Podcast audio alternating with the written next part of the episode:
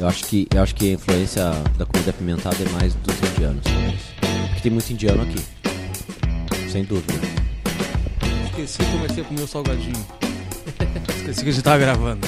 Pra falar em pimenta, aquela do almoço tava difícil, hein? E eu tô falando agora olhando pra ti, João, mas com o microfone na posição correta, viu só? Muito puxada de orelha. Muito bem. Acredite ou não, o João me deu uma puxada de orelha hoje porque eu viro o rosto e não o microfone. Aí ele disse que demora na edição, não sei o quê. Esse João. Essa é a minha função, pô. É, blogueirinho. É, os. Como é que é? Os, os postes mijando nos cachorros, né? Ah, inverteu agora. O Matheus tá reclamando da comida apimentada. Realmente tudo tem pimenta. Mas reclamou, mas comprou o salgadinho apimentado. Não foi uma reclamação, foi uma observação. Observação. É difícil tu encontrar uma coisa que não é apimentada. Reclamou, reclama é o cara que não conseguiu até o final do, do almoço hoje, né? Sim, que não conseguiu comer um sanduíche, Um cara. sanduíche. Arreguei. Um sanduíche de frango. Frango ainda por cima. Ah, mas Frango. não, mas é que o sanduíche tava salpicado de frango. O sanduíche era de pimenta, né? Na Ah. verdade. Não era, não era nem o sanduíche de Não. barriga de porco, coisa é, assim, a não. gente comeu lá um negócio de porco que era metade pimenta, metade porco, né? Ah, Você deu A uma pimenta- mordida e quase chorou. A pimenta fraca. Pô, é forte a pimenta fraca. Infelizmente. Muita pimenta pra mim. Sou novato. Tá bom, o podcast de hoje então é sobre pimenta. Não, Não. não, é. Não Ah, é bom. sobre pimenta. Sobre... Me O enganei. podcast é sobre o tempero, o tempero de como vai ser a, a Cubicon. Vai ser apimentado, que nem a comida daqui. As palestras foram muito boas.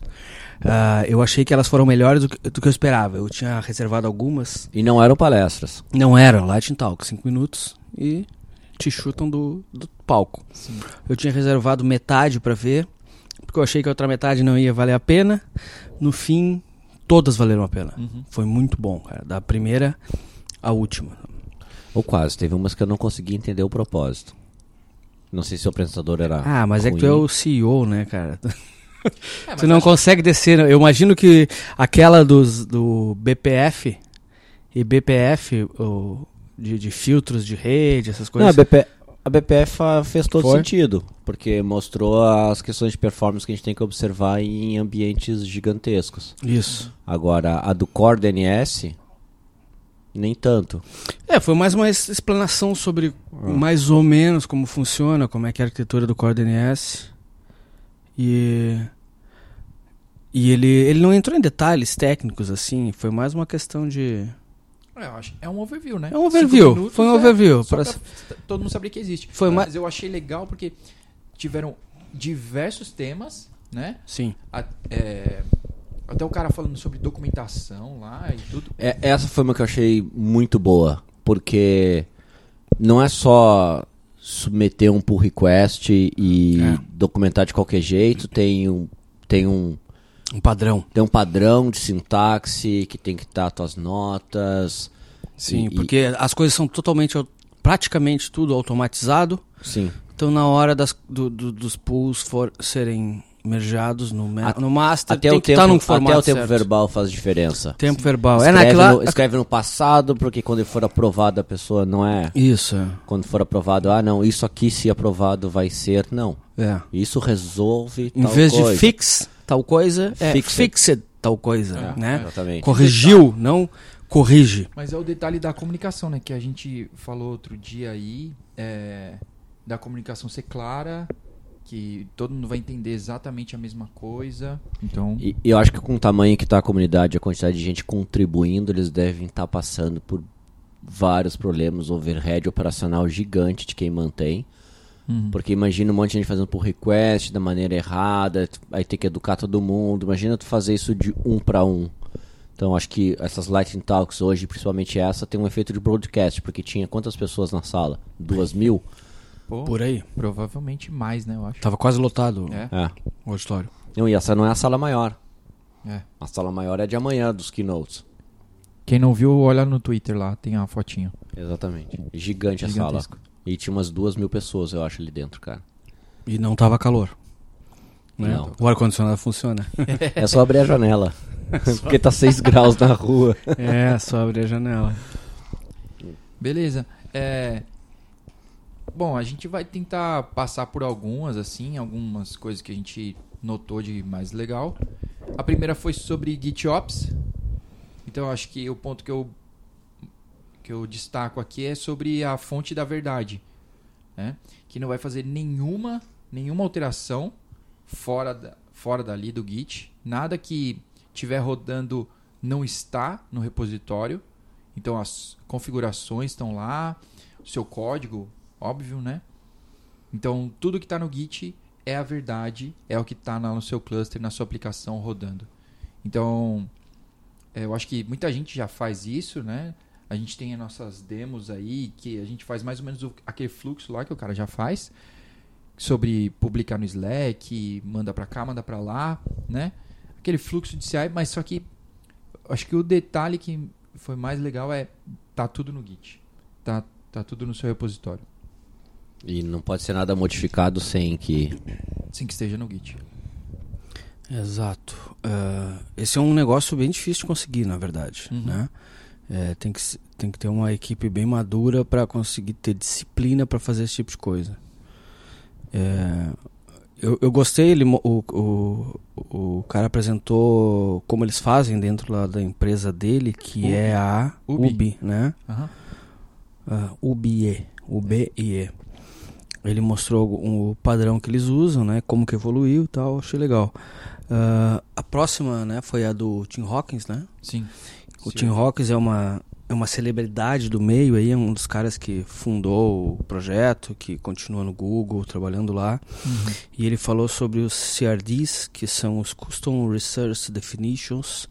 É uma forma de estender a API do Kubernetes com objetos eh, personalizados. Por exemplo, eu posso criar um CRD do tipo eh, database e instanciar uma base de dados. Uhum. Né? E aí eu posso ter lá no esquema do objeto um determinado eh, type, que pode ser Postgres ou MySQL ou alguma coisa assim.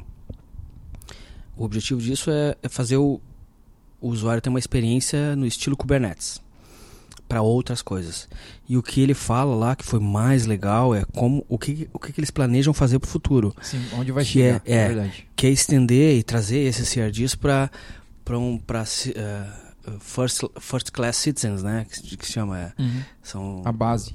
é, fazer parte do core, na verdade, vai, então o core vai ser Sem fazer parte do core. sem fazer parte do core, exato, é, é- é aplicar o conceito de se CRDs comportar pra como tudo. se fosse o core do Kubernetes. Como se fosse core, exato. É aplicar isso para tudo, por exemplo. Então eles vão eh, tirar tudo que existe dentro do Kubernetes, vão manter uma API para gerenciar CRDs, eh, ter a base de dados e tudo vai virar um CRD, um pod, um serviço, qualquer coisa. E, os- e essas coisas vão. E o, e o Kubernetes vai ser algo com, eh, composable, né?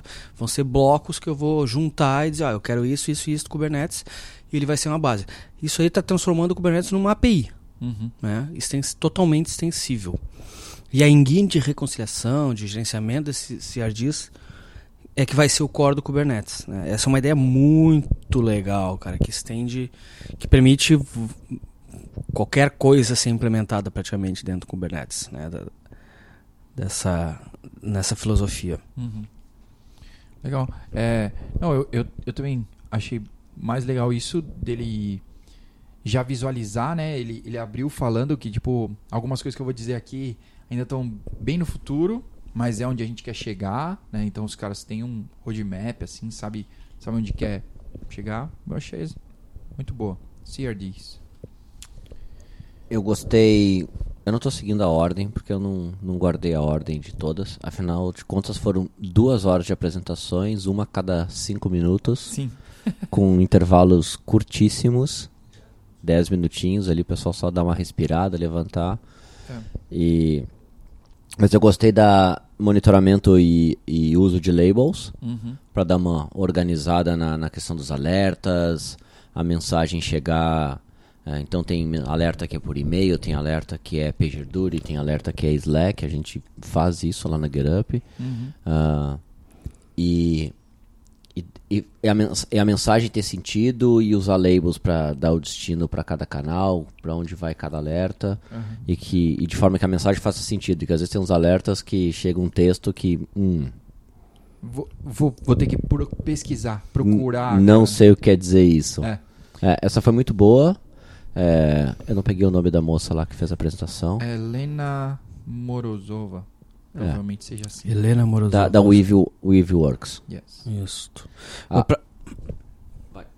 é, pra mim, o, o- o- a grande sacada ali na apresentação dela é a questão de dela usar, dela ter disparado. Foi uma coisa que aconteceu lá, que já aconteceu também com a gente, ah, inclusive recentemente.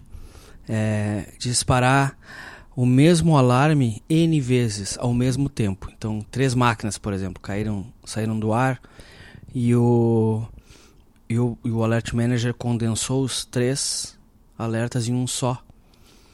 Ah, então, existia um array, né, uma lista de mensagem, de uma lista de nomes de servidores que estavam fora do ar. E aí o que ela faz era é iterar entre essa lista e colocar dentro da descrição da mensagem. tá? A gente faz isso também agora. Há um pouco tempo atrás aconteceu isso. E, e a sacada tá aí. É difícil a gente se dar conta, porque é uma coisa que acontece eventualmente, né? E aí quando tu recebe o alerta que não diz o que falhou, né? Qual componente falhou, né? Aí tu começa a andar de costas lá até encontrar o problema. Ah, é uma, é uma, é uma solução simples, mas é que é difícil a gente se dar conta sem passar por isso. Uhum. Isso aí foi legal dela ter mostrado, assim. Talvez muita gente, putz, é mesmo. Acho que Já o pro- Meu alerta não tá É, eu acho que o propósito das Lightning Talks hoje É é esse, né? justamente Esse isso, up, né? pequenas pílulas, eu acho, vamos chamar assim, Sim. ah, para poder, pelo menos, acender ali a ideia, né, na- de- em quem tá na plateia e, e- puxa, é verdade, tipo, são coisas bem simples, mas são casos reais. Eu, eu acho que a gente começa a falar, eu, eu, vou pular aqui um pouquinho, não sei se vocês têm uma ordem, mas ah, sair de monitoramento em labels, a parte de contribuição para documentação em PRs, a gente já falou, mas eu anotei aqui a parte da do 18F, ou 18F, né, Compliance as a Code. É, uma pessoa da Red Hat comentou sobre o uso de Kubernetes no governo, no governo americano, e a quantidade de compliance que eles têm que, que passar, né, e quanto custa isso em dinheiros, é billions and billions and billions, é caríssimo. Sim. Ah, e o obstáculo que isso coloca ah, quando a gente nas questões de novidades e atualizações, porque se eu levo 18 meses para para passar é, alguma tecnologia e dizer não, essa tecnologia aqui está credenciada agora para colocar no ar. Imagina, eu não vou colocar nenhum update ali, qualquer update vai ter que levar, sei lá, talvez mais 18 meses. Ainda mais um update Kubernetes que toca em tudo, como ele mesmo mencionou, toca em storage, toca em rede, toca no código. Ah, imagina o esforço para isso, né? Então mostrou algumas coisas de iniciativa. Eu anotei aqui que ele falou em, em compliance as a code, né? É, de gerar isso via Ansible, né? Num, num padrão eh, de forma padronizada, um formato padronizado, né? Ah, de gerar via Ansible ah, todas as mudanças que, que determinada eh, update vai, vai provocar para que possa ser rastreável isso e aprovado de forma mais rápida, né? Não sei se chamou a atenção de vocês essa parte, mas Sim, eu, eu vi que os caras estão investindo muito, os caras é o governo, né? Está investindo muito nessa área ah, em função dessa automatização. porque Que vai dar uma velocidade que o muito- Estado não tem. É, exatamente. Por uma questão economia. na questão natural, porque é, imagina ali tem órgãos do governo, tem a NSA, tem é, o FBI, tem sabe, tem a- Todos os órgãos do É. governo eles estão trabalhando praticamente. É. Todas as a- agências, né? É, então sim, tem dados sensíveis, tem coisas de segurança e não dá para simplesmente fazer um update do cluster sem saber cada vírgula que aquele update vai provocar e quais dados ele vai tocar e qual política de acesso ele vai mudar. Então, interessante ver que Kubernetes, mesmo numa fase, acho que pós-embrionária, mas ainda não, acho que na sua maturidade total, está sendo adotado por esses grandes órgãos que são extremamente regulados, cautelosos e demorados em fazer as coisas, já estão utilizando e utilizando massivamente. É, boa. E não é só uma empresa, não é só a Red Hat, tem várias outras empresas prestando esse tipo de, de, de serviço para o governo. né? Isso aí mostra que é algo realmente adotado. Uhum. Não é um não é só um lado empurrando a tecnologia. Né? A tecnologia chegou por todos os lados. Eu vou abrir um parênteses aqui sobre a questão que a gente falou hoje sobre o- a vulnerabilidade de segurança Uhum. ah, no podcast anterior, Que, a que já falou- foi publicado. Que a gente falou ontem. então. É. Não, ainda. É, é. Ontem lá no Hoje pra nós. É, ainda é hoje aqui. Aqui ainda não virou o relógio. Ah, mas a questão da vulnerabilidade, uma coisa que me chamou a atenção é que, geralmente, quando sai uma vulnerabilidade de segurança, é, usar a palavra grave, Crítica. crítica, sempre tem um, um alvoroço, né? É, e um questionamento sobre aquela tecnologia, ela é colocada, é, ela é questionada, será que, será que a gente deve seguir por esse caminho? Ah, puxa vida, olha só, tecnologia como essa está com uma vulnerabilidade, a gente está usando. E a gente não viu isso com Kubernetes quando saiu essa vulnerabilidade, vocês perceberam que não teve É verdade. uma crítica forte. E. É, di- é diferente, porque se sai, uma, se sai uma vulnerabilidade, por exemplo, na AWS, em alguma ferramenta da Oracle, ah, o comportamento do VMware, o comportamento do mercado é completamente diferente.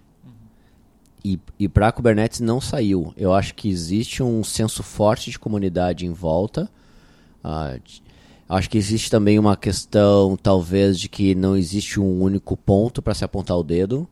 Sim, é verdade. Que- Porque apesar de ter vários vendors por trás, ele é um, um produto tocado pela comunidade. É isso aí. Então a gente tem uma mudança de paradigma aí, na minha opinião. Boa. Voltando, voltando para voltando para as Lightning Talks, Bom, na verdade ainda era o assunto, né? Faz parte mas dessa da, do governo. logo depois teve uma mina, eu não anotei o nome dela, mas que ela falou da High Stack e Jäger e Trace e tudo mais. Como? É, Haystack. Haystack. É, Haystack parece uma pilha alta. Pode ser. Haystack é uma. Agulha no palheiro. É palheiro, palheiro. Ah, ok, beleza. É, então, e era exatamente Como encontrar, isso. é. Como encontrar, a agulha, uma agulha no palheiro. palheiro. é. Exatamente. Needle in the haystack. ela ela falou muito bem sobre Trace porque é, todo mundo não em, no setor de desenvolvimento né setor de desenvolvimento mas a galera No departamento, no né? departamento é, vamos fazer microserviços porque tem que fazer né não pode desenvolver mais nada que não seja em microserviços só que daí em diante os problemas só pioram se tem comunicação entre eles, como saber onde é que as coisas pararam, é, como saber aonde exatamente os problemas estão acontecendo, onde você está tendo mais latência. Então, é, ela falou bastante sobre o Trace ali, você saber exatamente da comunicação entre todas as partes. E eu gostei muito da dica final dela, que foi: ah, você não pega uma ferramenta e fim, né? testa uma, vê se ela se adapta à sua realidade, a exatamente o que você quer, o que você precisa, o que sua aplicação precisa, e aí você segue adiante, né? Então, ela, ela mostrou a ferramenta deles, mas mesmo assim ainda falou, olha, tem todo o restante, né, é, que você pode utilizar e É, teste esse, teste aquele É. e tal. é, Eu não peguei o nome da empresa. é, da empresa não, só peguei da ferramenta lá. Que é uma empresa grande, mas É. eu, não, eu não lembro o Eu nome. não lembro também. Eu também não. Ah, ela comenta sobre um artigo que o Google ah, publicou É o sobre essa técnica. Daper. É um, Daper, é, isso é um livro. É. É um livro ou um Eu artigo? acho que é um livro. Não peguei o link. A gente acha aqui enquanto tu fala. Ela fala um pouco sobre a técnica, que é através de IDs para correlacionar mensagens. Né? Então tem uma, um ID para transação, um ID para comunicação entre um microserviço e outro, e um ID para relacionar quem chamou aquele outro microserviço, quem é o pai daquele microserviço, daquela chamada. Então com essas três informações a gente consegue rastrear qualquer ah, qualquer fluxo né, de, Uhum. de- de- do caminho do dado. E aí eles im- implementaram essa ferramenta, acho que foi a primeira, inclusive, desse tipo, chamada Haystack, e apareceram outras, né? A, o, o Jäger e, e outros caras desse Uhum. tipo. AppDash, X-Ray. X-Ray, é. É, Achei aqui, o, o, o Daper é um, é um paper É do um Google paper, isso. que fala sobre o uso de tracing em sistemas distribuídos de larga escala. Ele não é Isso uma aí. tecnologia, ele não é um É uma produto, técnica. ele é uma técnica, É uma exatamente. técnica, então é um paper que explora técnicas e métodos para se fazer isso Uhum. em sistemas distribuídos de larga escala. Beleza. Eu vou colocar o link, então, nas notas. A próxima, a próxima talk eu acho que foi a do cara do, Foi a Post- melhor. do Postgres. Ah, do não, Postgres não. foi? f- Ah, não. A próxima não, a próxima foi da, Foi a da do automação. Automation. Do É. Kendall. Essa foi demais. A, a, a do Essa cara foi boa. Foi muito não boa. foi técnica, Exato. mas ela ah, colocou medo em- no coração de todo mundo É. e depois tirou esse medo, né? Eu achei, eu achei, eu achei muito bom. Do re- re- como é que é? Reactive Ops, é a empresa React, deles. é. É, Reactive Ops. Isso. A gente conheceu ele em 2016, né, Matheus? No, na Cubicon, também aqui em Seattle, que a gente Isso. teve. E. Vai, João. Então, eu acho. N- não entendi? Impressão sobre a Ah, palestra tá. dele? Não, então, primeiro que ele, eu acho que ele foi um dos que falou melhor, né? Explicou melhor o que ele chegou ali pra falar. É, mas acho que é uma coisa, essa daqui é uma coisa que às vezes a gente fala e que a gente escuta, né? A gente já escutou isso de uns colegas que eles falaram, poxa, é, a gente poderia ter falado com vocês, mas a gente pensou que ia perder o emprego. É, então, o slide dele que eu, que eu anotei, né? Que ele fala que automação assusta e se tem futuro para os humanos. Né? Porque às vezes a gente chega em alguma empresa que não tem Kubernetes e a gente vai falar sobre isso com os caras.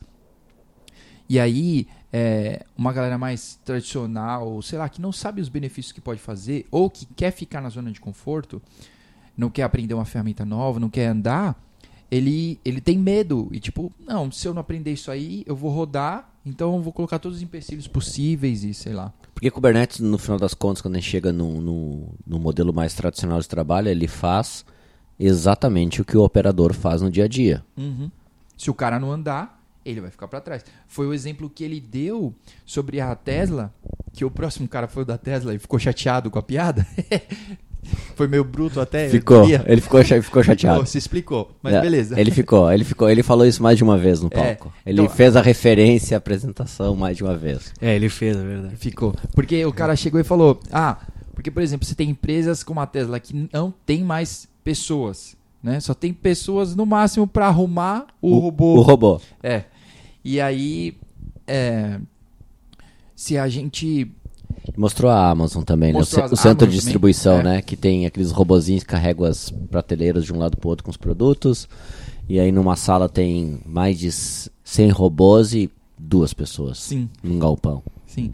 Então, mas é que se, se a pessoa. Se você ficar parado no tempo, você vai ser atropelado. Sim, se ficar parado no tempo, você vai ser aquelas duas pessoas que estão no galpão. E não as pessoas que estão atrás automatizando esses robôs. É, não, provavelmente você não vai estar mais no galpão, né? Se, se a gente estivesse gravando isso no Brasil, você faria parte dos 13 milhões que estão desempregados. Se você ficar parado, porque é, tudo tá andando pra frente, né? Então vai ficar pra trás e já era. É, o, o que eu mais a- a, absorvi dali, cara, o que eu achei o, o, o tipping point do- da apresentação dele é que ele chega, ele, ele começa dizendo que a automação vai acabar com a humanidade, né? Vai ser um desastre. Skynet e, total. É, que a gente vai ficar todo mundo sem emprego, vai ser uma crise gigantesca, mas ele começa a mostrar ah, ah, textos, snippets de jornais dizendo ah, a automação vai destruir a humanidade. E aí ele coloca a data lá, 1960 É. e poucos, do New York 65. Times. 65. É. 1965. Então, quer dizer, é uma coisa que já existe há muito sempre tempo. assustou. É. Toda a automação ela nos permite parar de focar em de- em determinada determinado ah, ah, assunto, né, tecnologia, Determinada tarefa. tarefa, é, e nos permite criar complexidade. Ter tempo. Né? A gente E aí, com o tempo, existe o a homem... complex... cria complexidade. Isso, existe a complexidade, a gente automatiza e aí a gente para de pe- pensar nesse problema e, E cria volta- outra e complexidade. volta a ter tempo. E automatiza. E, e então isso é um ciclo. O né? problema acontece quando o ser humano tem tempo livre. Exatamente. É. Se Quando der o cara. tempo livre pro ser humano, ele vai criar ele- complexidade é, pra se ele vai dar um chute no pé. Aí ele vai encher o saco da complexidade. Gostou dessa? Chute no pé. Chute no pé. Ele vai se encher o saco da complexidade, vai automatizar ela, vai ter tempo livre. aí ele Isso, vai é. ficar É porque os- entediado de tempo livre é e vai pensar pessoas- assim: eu preciso criar mais complexidade. As pessoas não têm nada pra fazer, né? Sim. né? A gente nasce e não tem nada pra fazer. Aí a gente cria Se complexidade. já tem comida suficiente, nós vamos se divertir, né? Não tem mais nada pra fazer no mundo. Mas o ser vamos- humano, em vez de vamos se criar divertir- problemas. Ah, vamos criar problemas. isso Vão aí. criar problemas Depois que a gente se enche o é deles divertido resolver problemas. Até certo ponto. Aí é que tá. Aí a gente se enche o saco de resolver aquele problema e cria automação. proble- Ah, isso, é verdade, é Aí verdade. a gente tem tempo livre, Problema fica entediado de ter tempo livre e precisamos criar um problema. E Kubernetes está aí. E Kubernetes está sendo automatizado, como ele mesmo disse na apresentação. Mas calma, tem Istio, tem. É, ainda vem coisa. tem uma série de coisas vindo Mas o Istio vem, vem aí, ele diz. que vai nos manter ocupado por um bom tempo. Sim, com Uhum. certeza. É, a apresentação dele foi a, a melhor. O cara é Muito boa. muito inteligente, quem muito engraçado e Kendall, Cara, acertou- Kendall com dois L's, Biller, e ele é da empresa Reactive Ops. Vale a pena seguir o cara. É. Ele tem uma barba gigante, parece um, um viking. Beleza.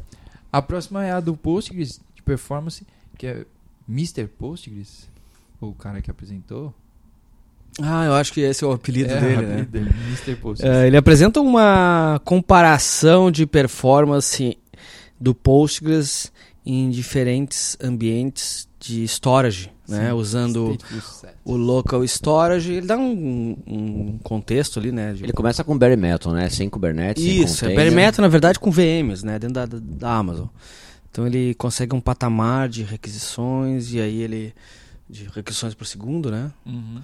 É, aí ele. Ele passa para um Ephemeral Storage. ephemeral storage. Mas que incrivelmente é o igual. Ephemeral Storage está muito próximo. É que o ephemeral storage nada mais é do que um mapeamento de um diretório local para dentro do container, ou seja, é o próprio EBS. Então não tem. Inclusive ele citou isso, Sim. né? Mas é que, é que tem uma tradição, ou sei lá, um medo, um mito é, de que não, vai rodar no container, só por você rodar no container já vai zoar sua database e vai ser uma porcaria performance. É, aí o que ele mostra é o seguinte: o problema, enquanto a gente está trabalhando diretamente com o com storage do provedor, tá tudo bem, performance legal, tal. O problema é quando a gente vai para uma solução ah, de storage distribuído dentro do próprio cluster, porque aí a gente está comunicando host a host para fazer essa replicação de dados no nível lá do file system e isso é que mata a performance do do, do banco de dados. Sim, tá? ele mostrou cluster, né? Então qual é a qual é a Mas, mas isso aí mata a performance do banco de dados em qualquer ambiente, inclusive no Bare óbvio, Metal, sem óbvio, container e sem claro, Kubernetes. claro. Porque É- a- é- é- que o que mata é a escolha da alta disponibilidade. Exato. Aí é que tá. Ah, a conclusão dele é que ou a gente ah, ganha performance ou a gente ganha ah, reliability, como é que é? É, Confiança. Confia- Confiança. Confiabilidade, né? Tu tem que sacrificar um para ter o outro. Uhum. né? Então essa é uma questão que E aí não, Não- não, não tem importa, a ver com não importa a Kubernetes, não- camada que tem no meio. É, não, importa tem a ver com Kubernetes, não tem a ver com Postgres, tem a ver com arquitetura, com, Sim. com outras histórias. Com, É outro problema. Com sistemas distribuídos, então, é- então não, não tem o que fazer. Uhum. né? Se ficar o bicho pega, se, se não sei o que, se não sei o que. Não, Se não- correr, o bicho come. Isso, é. Não, se correr, o bicho pega. Se ficar, o bicho come. É, É, não Tudo sei. Nos dois casos é ruim, não importa a ordem dos tratores. Boa. beleza. Qual é o nosso próximo? Cord é, Coordinates. É, foi uma apresentação mais de mostrar o que que é o Coordinates, como é que funciona mais ou menos e tal. O Caio não trouxe novidades. Que ele é GA desde É, o já é o 1.11, default. virou o default no 1.13, se eu não me engano. É o DNS Se default e tal, é boa. rápido, é bom, é bonito, é limpo e tudo essas coisas que todo mundo já sabe. Sabe o que eu anotei sobre essa daí? Foi um, um insight, assim, eu achei legal. Que é, open source, eu criei uma frase aí, ó, que open source é o novo projeto. Que aí, por exemplo, né, na CNCF a gente tem o Kubernetes. E aí a gente teve o cara lá falando do gRPC. Teve esse cara falando do Core DNS, que usa gRPC pro Kubernetes. Sabe? Tem Envoy, é, Istio. Então, tipo, todo mundo tá convivendo ali, é um, é um ecossistema mesmo, onde você tá dando de um lado e recebendo do outro e tudo mais. Então, foi isso que eu, que eu tirei de- desse cara aí do Core DNS, né? Tipo, foi o insight aí que eu tive. É, foi- eu acho que a palestra dele foi a mais é, reta, assim. Informativa. mais- é, simplesmente informativa, assim. Uhum. Não, não teve nenhum insight. Todos os outros tiveram insights, né? É, Eu gostei da, da apresentação do Datadog, que falou sobre a quantidade de, de nós envolvidos, os ambientes com 2 mil nós, Ah, é. Dos, ca- dos- trilhões de data points que tem que ser que observados. os caras colocam IPs, de, reservam blocos de IPs de rede para os pods. né? Eles usam uma, uma outra forma de da IP, uma forma mais tradicional, digamos assim, de, de endereçar os, os pods dentro da rede. Então, as máquinas têm IPs de rede, não são IPs de. Então aí tem que, não, não são IPs eh, virtuais, entre aspas, assim, né? Uhum. Não, não, não se usa overlay de rede, se usa direto a rede. Então o pod conversa com outro IP dentro da própria mesma rede onde está a interface. Então o- dá, dá um bloco de IPs para aquela interface e o Kubernetes gerencia, o plugin, né? O CSI gerencia aquilo lá. Ah, eles, eles também aplicam, ah, eles usam o IPVS para fazer o balanceamento das requisições, que é uma técnica mais performática do que o simples IP tables, né? Uhum.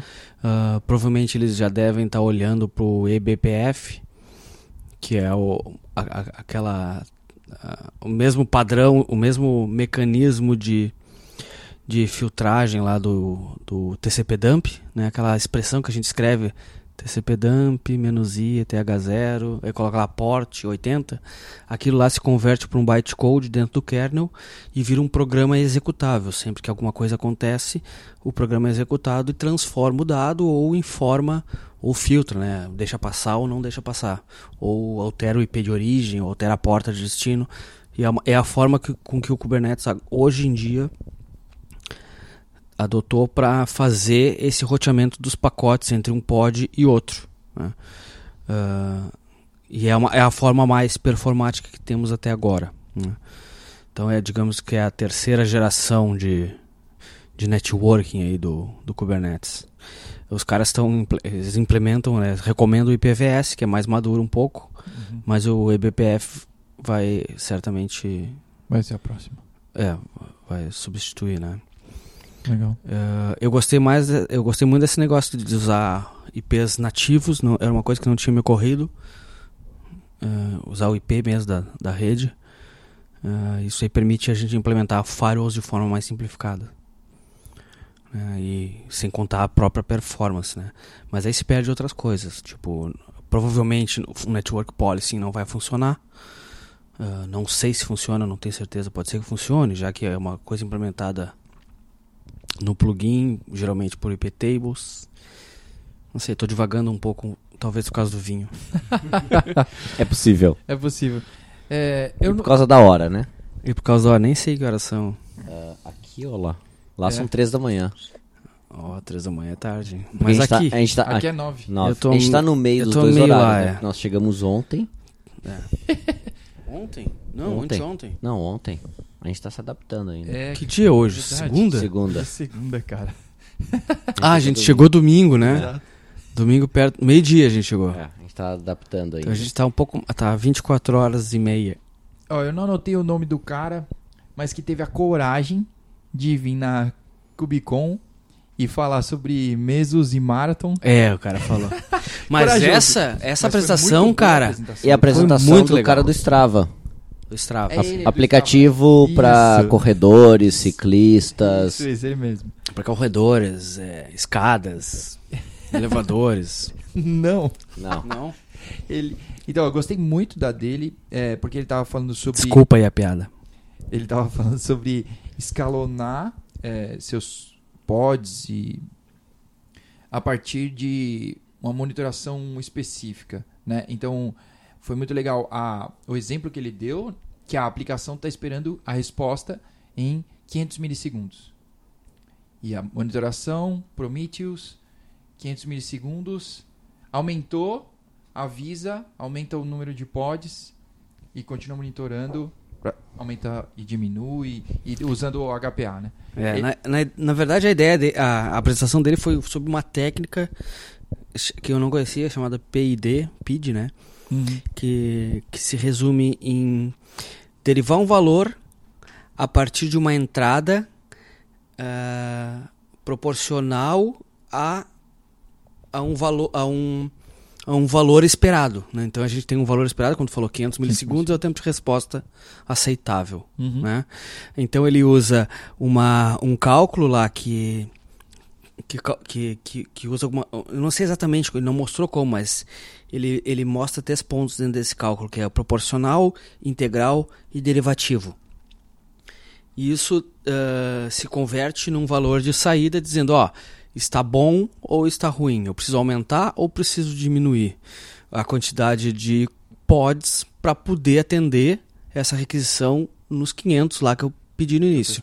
Então, à medida que o sistema ah, detecta que ele está saindo, Detecta anomalia. detecta uma anomalia, ele vai tentar seguir proporcionalmente, provavelmente através de alguma de algum método integral, alguma coisa assim. Ele deu um exemplo lá de 3 pods, escalou pra 5, né? Botou Isso, mais é. dois. É que- Em que o sistema começou a, a- a aumentar o tempo de resposta, então o próprio sistema detec- detecta isso Uhum. através dessa fórmula e aumenta a quantidade de pods e, e consegue de uma forma assim mais suave, né? E, e garante que ele não tá subprovisionado nem, Nem super provisionado. superprovisionado, exato. Ele não tem desperdício de recurso nem falta. Isso, é. É, Mas o interessante é esse, ó, o HPA já funciona assim, né? O HPA tem essa... Tanto que no final ele técnica. trouxe pro modelo Kubernetes, né? é, sim. mas o que ele, que ele mostrou ali é que o HPA, tradicionalmente, até agora, até, até pouco tempo, ele, ele só olhava para métricas de CPU, né? Ah, não conseguia ter métricas de tempo de requisição, métricas personalizadas. O que eu acho é que ele, quando eles implementaram isso, o, o HPA não conseguia consumir métricas personalizadas, customizadas de usuário. Hoje em dia consegue. Consegue? né? Então ele, na apresentação dele ele usa o, o Prometheus, ele coleta esses dados junto com o Lin- Linkerd, Uhum. Tá usando Né, ele Linkerd, coleta- Sidecar e... ele coleta, co- coleta do Linkerd Uhum. e esse cara dispara alterações lá no HPA. É, ah, na verdade, eu acho que é assim mesmo que se implementa o Custom. o, o custom, né? É, É, é verdade, É é, assim, é através do Prometheus, exatamente. Aí, sim. Então ele mostra como fazer isso, né? Uhum. Ele dá um caminho e diz, ah, Ele- traduziu o que eles têm implementado com o Mesos pro modelo Kubernetes. isso. O seria Eles o fazem isso lá o no que seria o Mesos. equivalente. Eles fazem no Mesos, né? O cara até falou, ah, eu consegui chegar até aqui no- nos últimos 20 segundos é que eu vou falar de Kubernetes. Que daí ele diz, ah, eu tô implementando. É. Assim que faz no Kubernetes. né? Uhum. Sim. É, achei muito bom. Muito corajoso ele subir no palco né? e falar só de Mesos na Cubicon. Sim. No mínimo, coragem. Fazer o quê, né? Tá bom. Mas acho que vários princípios. Sim. Ele trouxe um É. modelo Ele- e uma ele- forma como de funciona, uma né? forma de raciocínio que Sim. pode ser aplicada ao ambiente Aham. Kubernetes. Eu acho que Isso. é. Principalmente Ele foi- É uma técnica. Ele foi agnóstico, ele trouxe a técnica dele para é, resolver exato. um problema e como é que a gente aplica essa técnica No Kubernetes. no Kubernetes, embora ele não tenha usado no Kubernetes. Isso. Principalmente quando você quer uma monitoração que é algo específico para sua aplicação. Se é específico, não adianta você usar a ferramenta genérica. Né? Provavelmente em alguns momentos você precise de algo específico para aquilo que é específico. Se você monitorar a sua aplicação, quanto melhor você monitorar a sua aplicação, né, melhores serão seus resultados. Porque quando a gente está num, num nível muito alto ali, é, não, não é isso que eu quis dizer, né? Cu- nível muito alto. Quando é- você está na superfície da monitoração, então CPU e memória servindo para escalonar pods deve servir. Mas quando você quer tirar o detalhe, quando você quer é, espremer o cluster, escalar muito e tudo mais, a sua monitoração vai ter que ser mais específica possível E aí Isso. você vai ter que ir para as integrais lá e É, tu vai ter que usar mais. métricas que não sejam triviais, né? Uhum. Tu vai ter que usar métricas de negócio. Para ser mais específico, tem que ser mais eh, mais genérico, né? O que que, que interessa no fim das contas? É o tempo de resposta. Uhum. E se a mensagem está vindo É, é a certa. experiência do usuário na outra É a ponta. experiência do usuário, exato. Eu, exatamente. eu uso o Strava bastante e, e teve um período que realmente o Strava tava ruim. Uhum. Então a gente eu fazia o upload de um de um de um pedal de um percurso que eu tinha percorrido. Um e passeio de bici. ele- um passeio de bici e ele levava que nem sempre é- que nunca é passeio, Passeio de bici dos caras é de 180 é, quilômetros. de fazer sangrar e e tinha problemas. Você subia eh, ele demorava para atualizar, ele demorava a mostrar o, porque o Strava ele tem segmentos, né, que são percursos, tipo, ah, por exemplo, essa quadra. Quem fez essa quadra mais Ó, a rápido? propaganda do Strava aí, ó. É. O Strava, se quiser patrocinar o Cubicast, Isso. Pode. E, e demorava para aparecer. Aí eu clicava no segmento, ele não tinha ainda importado os resultados daquele pedal. Realmente as coisas demoravam, assim. Eles passaram por um período, eu acho que por conta do próprio crescimento. E claro, eles tiveram que buscar soluções para isso, tá? Sim. Mas resolveu. Aparentemente sim, porque eu não tenho tido mais problemas. É isso aí. Feedback pro Strava. Boa. Os nossos ouvintes que trabalham no Strava. No Strava. Exatamente.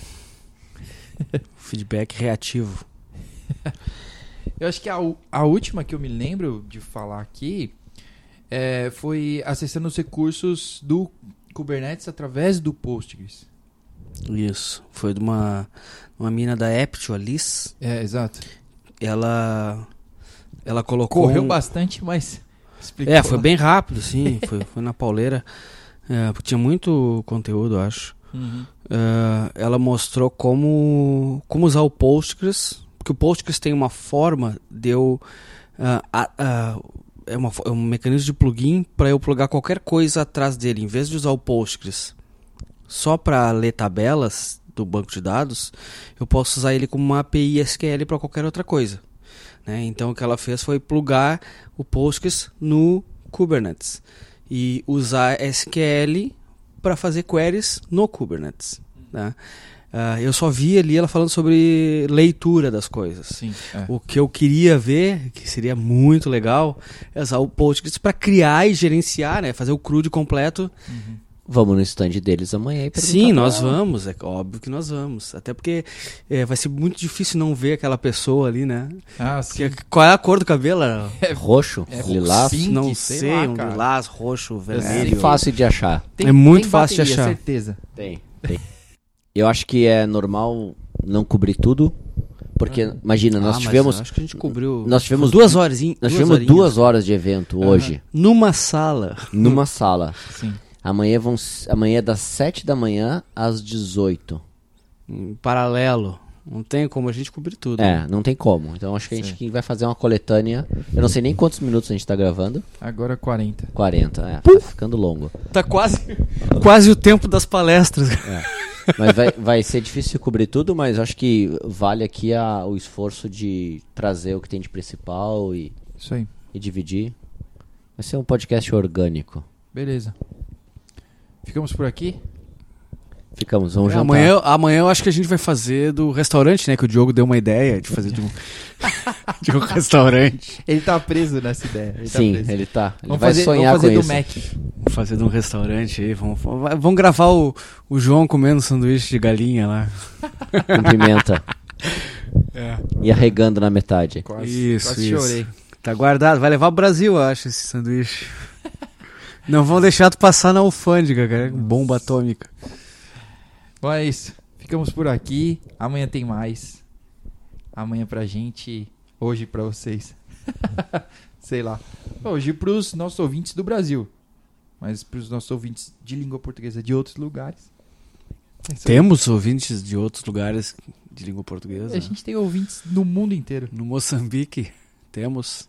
Tem, tem gente de língua portuguesa aqui hoje, em Seattle. Ah, mas são nossos ouvintes. Ah, é pior é que tem, né? Aí, viu?